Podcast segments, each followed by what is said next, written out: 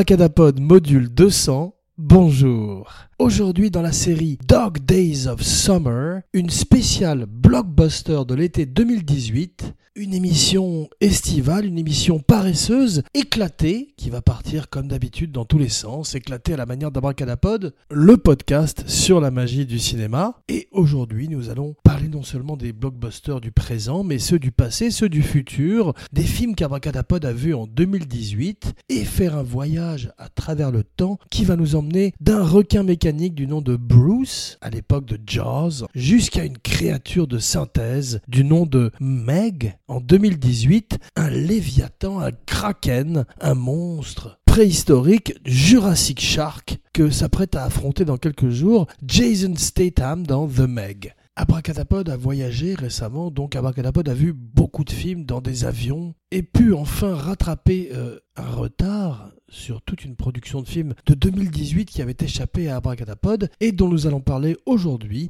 dans le cadre de la 200e émission, le bicentenaire d'Abracadapod bisexuel, une émission ouverte et tolérante à la manière de Gilles Weber, le partenaire de Abracadapod dans Dopa, à qui Abracadapod voulait aujourd'hui tirer un coup de chapeau une émission de plage aujourd'hui, une émission avec un cocktail à la main, un Mai Tai de préférence, mélangeant le rhum brun et le rhum blanc, dans une ambiance de steel drum, avec éventuellement un petit parasol dans votre verre, car aujourd'hui nous allons parler des guilty pleasures, plaisirs de l'été que sont les blockbusters, qui existent depuis l'invention du cinéma, même si le mot ne fait son apparition que dans les années 40. Pendant la Seconde Guerre mondiale, Wikipédia définit un blockbuster comme a work of entertainment, especially a feature film, but also other media that is highly popular and financially successful. Merci Wikipédia. Depuis euh, tous les gros budgets, toutes les grosses productions destinées au statut de blockbuster et à un marché de masse, c'est pas facile à dire, avec un merchandising très important, porte le nom, l'appellation de blockbuster, qui ne vient pas, comme le veut la légende, de ces queues qui faisaient exploser les blocs pendant les années 70, mais de carpet bombing, de ces bombardements en masse qui rasaient tout un bloc d'immeubles. Et un journaliste, un jour, a eu l'idée de comparer le succès de ces gros films populaires des années 40 avec ces bombardements qui rasaient tout un arrondissement. Le premier film pour lequel est fait référence de blockbuster est un film bien nommé Bombardier de 1943, un film de RKO qui euh, serait elle-même bombardée par la folie de Orson Welles qui coulerait le studio avec la splendeur des Amberson, studio qui produirait un des grands chefs-d'œuvre de l'histoire du cinéma qui est la première recommandation de la semaine en parlant de blockbuster, un des premiers, l'ancêtre du blockbuster, 1933, King Kong. Twas Beauty Killed the Beast. Miriam C. Cooper et Ernest Schotzak créent euh, un film qui est l'ultime popcorn movie et dont les effets spéciaux tiennent encore bien le coup à l'époque, en particulier quand on est fan de la stop motion ou de la claymation, popularisée par le grand Ray Harryhausen, qui de la vallée de Guangxi à Jason et les Argonautes a fait rêver des générations de cinéphiles et à qui Abracadapod voulait rendre hommage aujourd'hui. Le terme blockbuster a donc une étymologie militaire et en 1975, le premier véritable blockbuster de l'ère moderne du cinéma voit le jour avec Jaws. Jaws, le chef-d'œuvre de Steven Spielberg, peut-être son meilleur film avec Robert Shaw, Richard Dreyfuss et le grand Roy Scheider pour un film qui reste encore jusqu'à ce jour un des modèles du genre, un grand thriller, un cheval sur le film d'horreur, sur le film d'action et sur le film de spectacle pur, bien que son budget ait été assez modeste. On va voir qu'au début, les premiers pas de ces blockbusters modernes ne sont pas accompagnés par ces budgets immenses qu'ils ont aujourd'hui, que ce soit le Star Wars original ou le film de Spielberg, ce sont des budgets relativement modestes, en particulier en, comparaison avec des films comme les Transformers ou Fast and the Furious, et ils sont infiniment supérieurs grâce à un très grand travail de scénariste et un grand metteur en scène qui est Spielberg, qui souffre beaucoup et dirait que c'est un des tournages les plus difficiles qu'il ait eu de sa carrière, entre euh, tous les problèmes inhérents à un tournage sur la mer plus des effets spéciaux balbutiants, des effets mécaniques défaillants avec Bruce, le requin que Spielberg, pour le meilleur finalement, ne peut montrer que très peu à l'image et qui se casse, qui se rouille, qui est rongé par le sel, mais à l'arrivée reste euh, comme Alien, où Sir Ridley Scott ne pouvait pas également montrer son Alien, eh bien ça les oblige à être plus inventifs et à offrir deux des plus grands chefs-d'œuvre et classiques du 7e art et du blockbuster. 1977, le cinéma part dans une galaxie très lointaine, a long, long time ago, avec A New Hope, le premier ou plutôt le sixième épisode de la saga Star Wars, créé par George Lucas, un jeune homme étudiant à USC qui, avec une poignée d'autres jeunes metteurs en scène, redéfinit, réinvente le cinéma des années 70 et offre au monde ces blockbusters qui deviennent de plus en plus l'unique cinéma mondial, car il se vend très très bien à travers le monde entier, et qu'aujourd'hui il n'y a plus de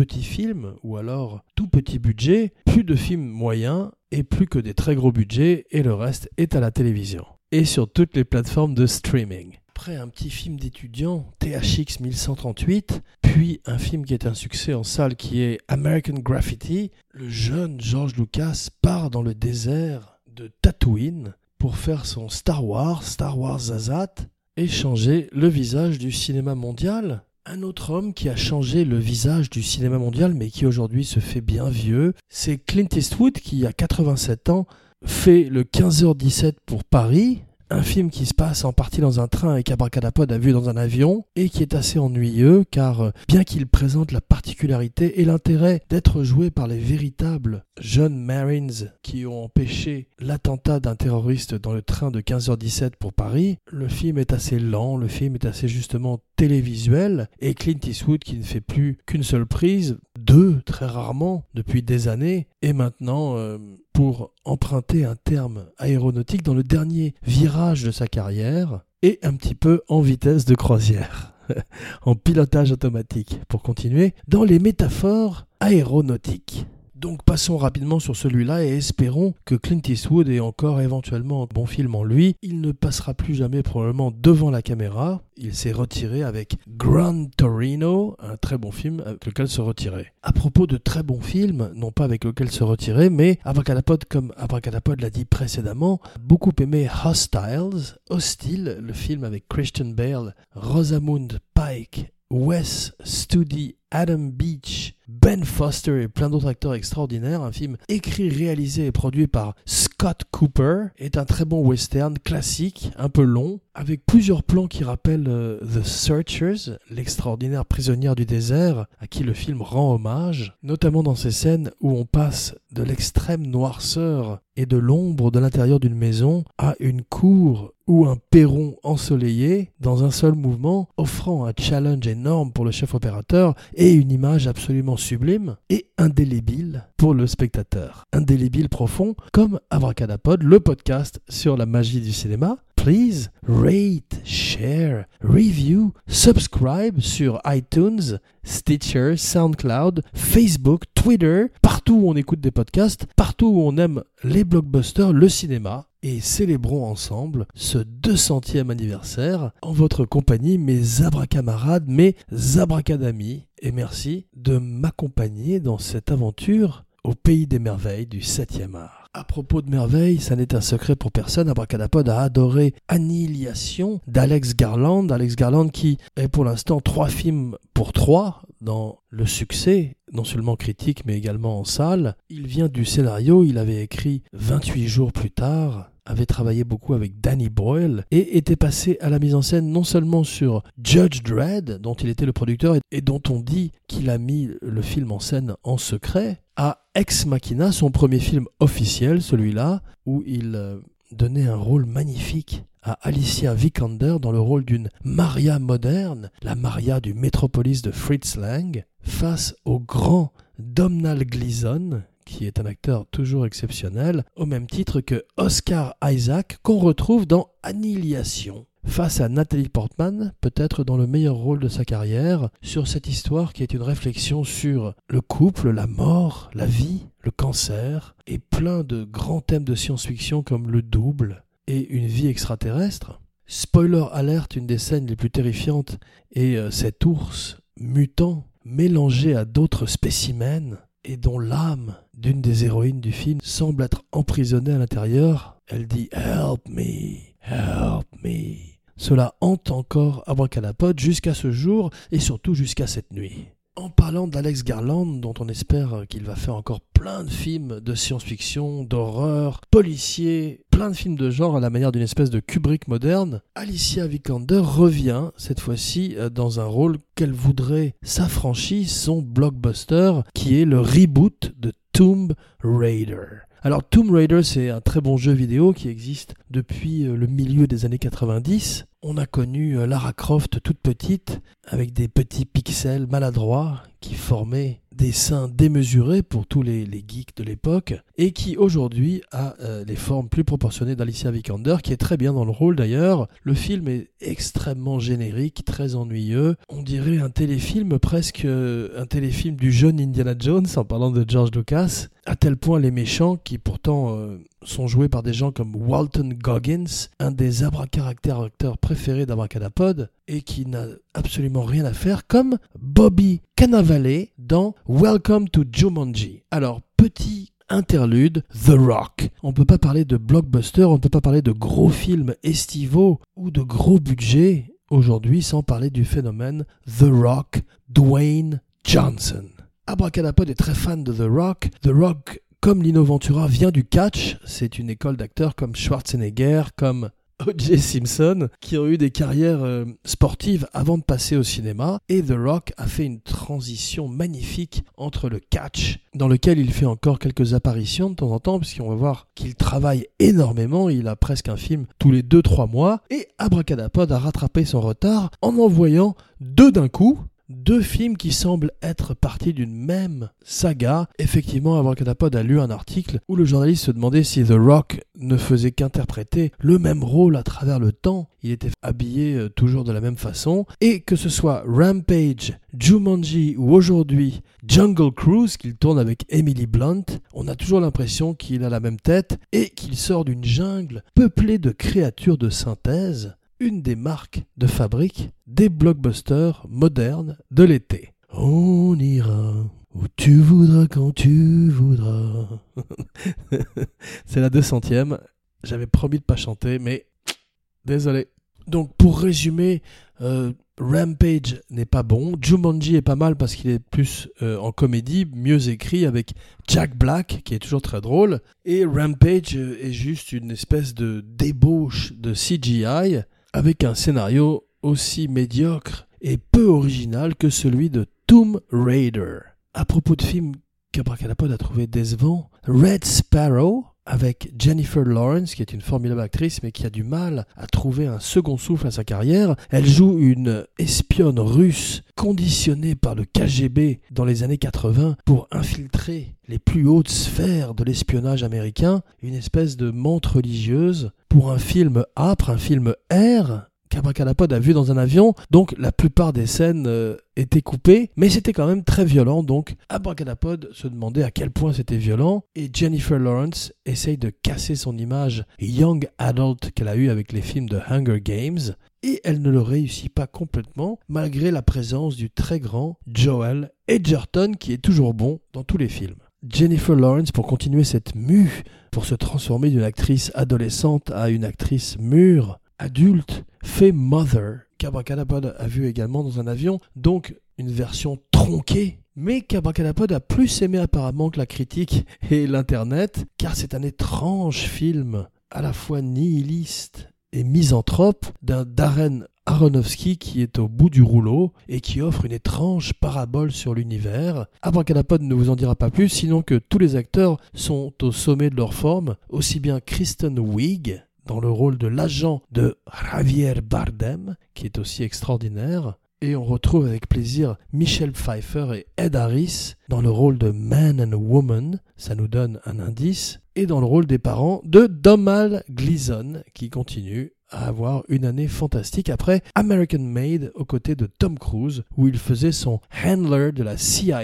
Donc Mother, avoir, comme on dit chez nous, âme sensible, s'abstenir, mais c'est quand même un vrai film fait par un véritable auteur. Un film qu'il ne faut jamais voir en revanche et dont Abracadapod a attrapé des bribes dans ses avions interminables qu'Abracadapod a traversé ces derniers temps, Pacific Rim Uprising, un film moins bon que celui de Guillermo del Toro qui déjà était pas terrible, avec euh, John Boyega qui cherche également à la manière de Alicia Vikander son prochain blockbuster, son identité de héros, de super-héros, et ne la trouve pas dans ce film qui est un mélange de Transformers et de Godzilla, et euh, qui est euh, une fois de plus moins bon que ces deux films également. Avec le fils de Clint Eastwood, eh oui, dont nous avons parlé en début d'émission pour son mauvais 15h17, qui cherche aussi à devenir une euh, icône des films d'action et qui, par manque de charisme, par manque de talent, par manque d'expérience, peut-être que l'avenir fera de lui un acteur plus solide, mais pour l'instant, il a du mal à trouver sa place dans l'ombre immense de son papa. Et ce n'est pas Abracadapod qui lui jettera la pierre. Pour terminer sur l'interlude The Rock, The Rock fait également la série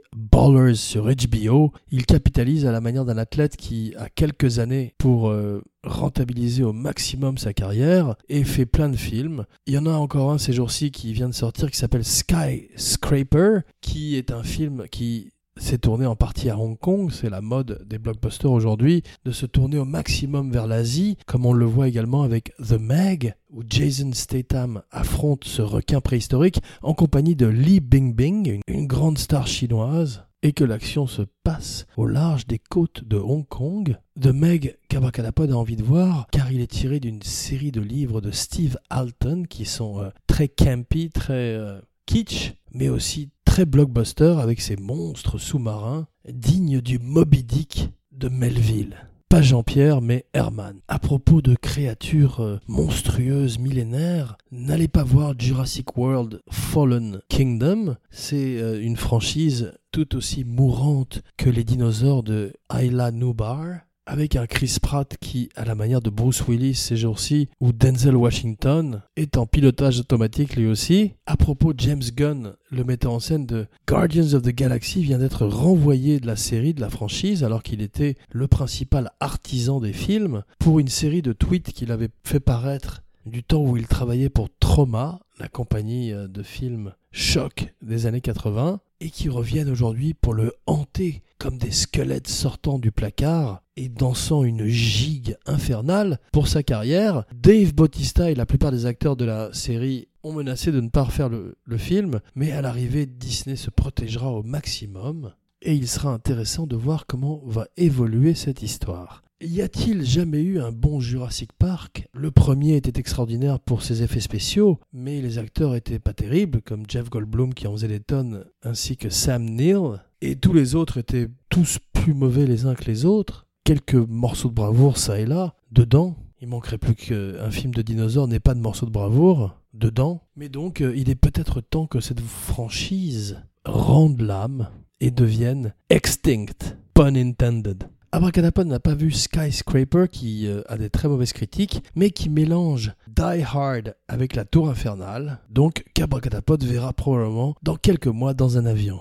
Blockers, qui euh, s'appelle en fait Cock Blockers, est une comédie plutôt bien faite, bien écrite, avec Ike Barinholtz, John Cena, en parlant de catcheur passé à l'acting et en particulier à la comédie. John Cena fait une très belle carrière depuis Trainwreck dans les comédies américaines, dans les comédies du style Judd Apatow, des comédies raunchy, des comédies assez vulgaires, et euh, Blockers n'échappe pas à la règle, mais est plutôt bien écrit et bien joué pour une histoire universelle et qui a remporté un gros succès en Amérique, comme Incredibles 2, qu'Abracadapod a vu en salle, un véritable blockbuster 14 ans après l'original. Brad Bird revient après avoir fait un énorme bid avec Tomorrowland, où il essayait de relancer un ride de Disneyland sous la forme d'un film, parce que Disneyland avait réussi avec les Pirates des Caraïbes et raté avec Haunted House avec Eddie Murphy. Il le rate également avec Tomorrowland et Brad Bird runs for cover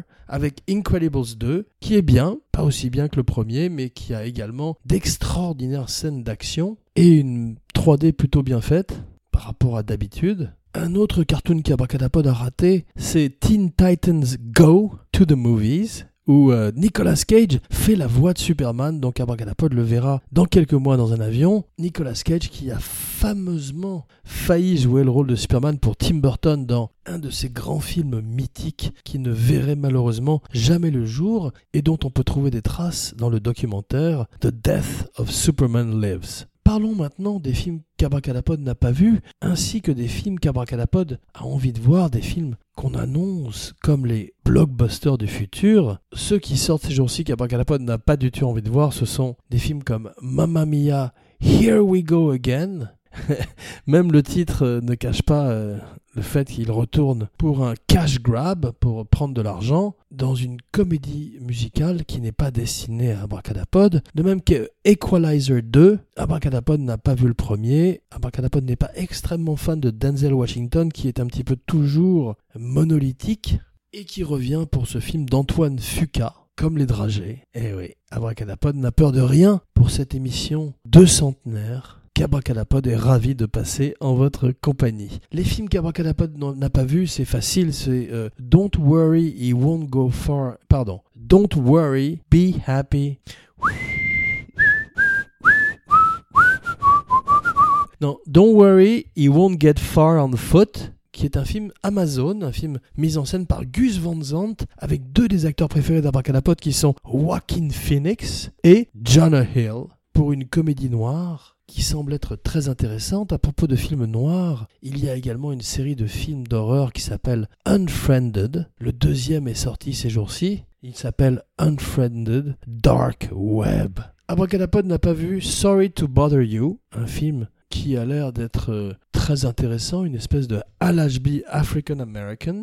À propos, Spike Lee revient avec Black Clansman, l'histoire réelle d'un flic noir qui a infiltré le Ku Klux Klan dans les années 70 et qu'Abracadapod a très envie de voir. Les mauvais échos qui ont circulé sur Ant-Man and the Wasp ont fait qu'Abracadapod n'est pas allé le voir. Et pourtant, Abracadapod était fan du premier, en particulier Paul Rudd et Michael Peña, qui est toujours formidable deux documentaires, car Abracadapod est très fan de documentaires, ont attiré l'attention d'Abracadapod. Deux documentaires sur deux géants, un véritable géant dans la vraie vie, Andre the Giant, formidable documentaire sur HBO, ainsi que Won't You Be My Neighbor, un géant du programme enfantin, Mr. Rogers, et un regard très doux, très tendre sur cette icône des shows pour les enfants en Amérique survolons rapidement les films qu'Abracadapod n'a pas vus et qui peut-être valent le coup d'être vus comme First Reform qui paraît-il marque le retour de Paul Schrader.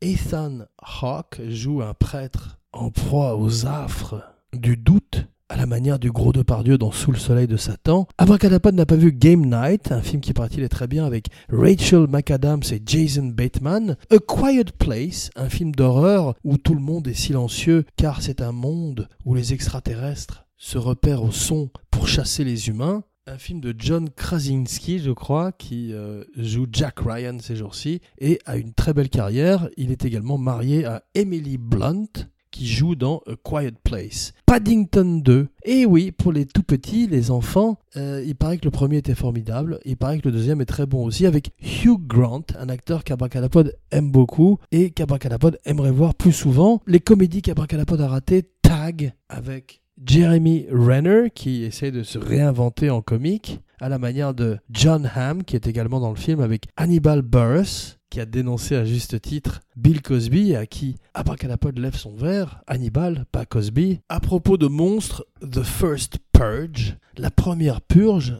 paraît-il, est bien, une série de films qui sont inégaux, mais un concept qui est fascinant pour un véritable film d'anticipation, un blockbuster d'horreur, qui, à la manière des grands films de science-fiction, ressemble de plus en plus à la réalité. Il faut voir Upgrade, paraît-il, un film qui est un hommage aux films des années 80, aux films de Carpenter, aux films de science-fiction et d'horreur, justement, avec un acteur américain qui est le sosie de Tom Hardy. On l'avait vu dans Prometheus et il est dans Upgrade, The Nun. La Nun sort ces jours-ci sur les écrans. C'est le chapitre, comme le promet le poster, le plus sombre de la saga de Conjuring. Et euh, le film a un trailer terrifiant, et le grand Damien Bichir, qui est toujours un plus dans un film. Shane Black reboot The Predator. Alors, euh, ça n'est pas la franchise préférée d'Abracadapod, mais peut-être qu'entre les mains de Shane Black, qui est un grand scénariste, un grand metteur en scène, le Predator deviendra plus intéressant. On annonce le premier Predator femme, on annonce un super Predator également. Donc, toutes sortes de gimmicks qui fait qu'Abracadapod n'est pas complètement convaincu, mais attendons le bouche à oreille, le Rotten Tomatoes.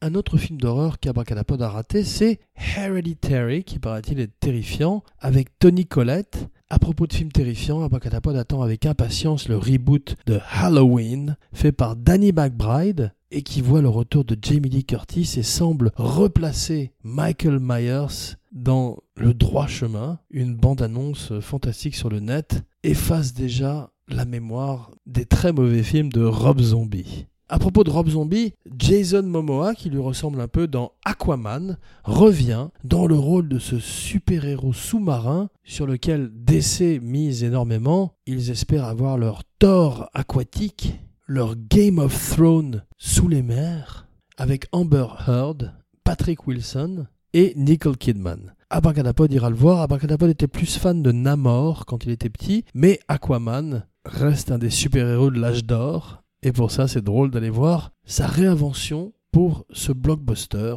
du 21e siècle. Abracadapod a également envie de voir Venom, un film avec Tom Hardy qui joue le rôle de Eddie Brock, ce journaliste recouvert d'un symbiote extraterrestre qui devient l'alter ego sombre de Spider-Man. Bien que Spider-Man n'apparaisse apparemment pas dans le film, c'est un enjeu important pour Thomas Hardy qui, après Mad Max, est en recherche de franchise et espère avec Venom donner un nouveau souffle à sa carrière. Deux films qu'Abracadapod attend avec impatience sont des comédies, Holmes et Watson avec Will Ferrell et John C. Reilly en Sherlock Holmes et John Watson, et surtout Stan and Ollie, où John C. Reilly cette fois-ci joue le rôle de Oliver Hardy, tandis que Steve Coogan joue le rôle de Stan Laurel.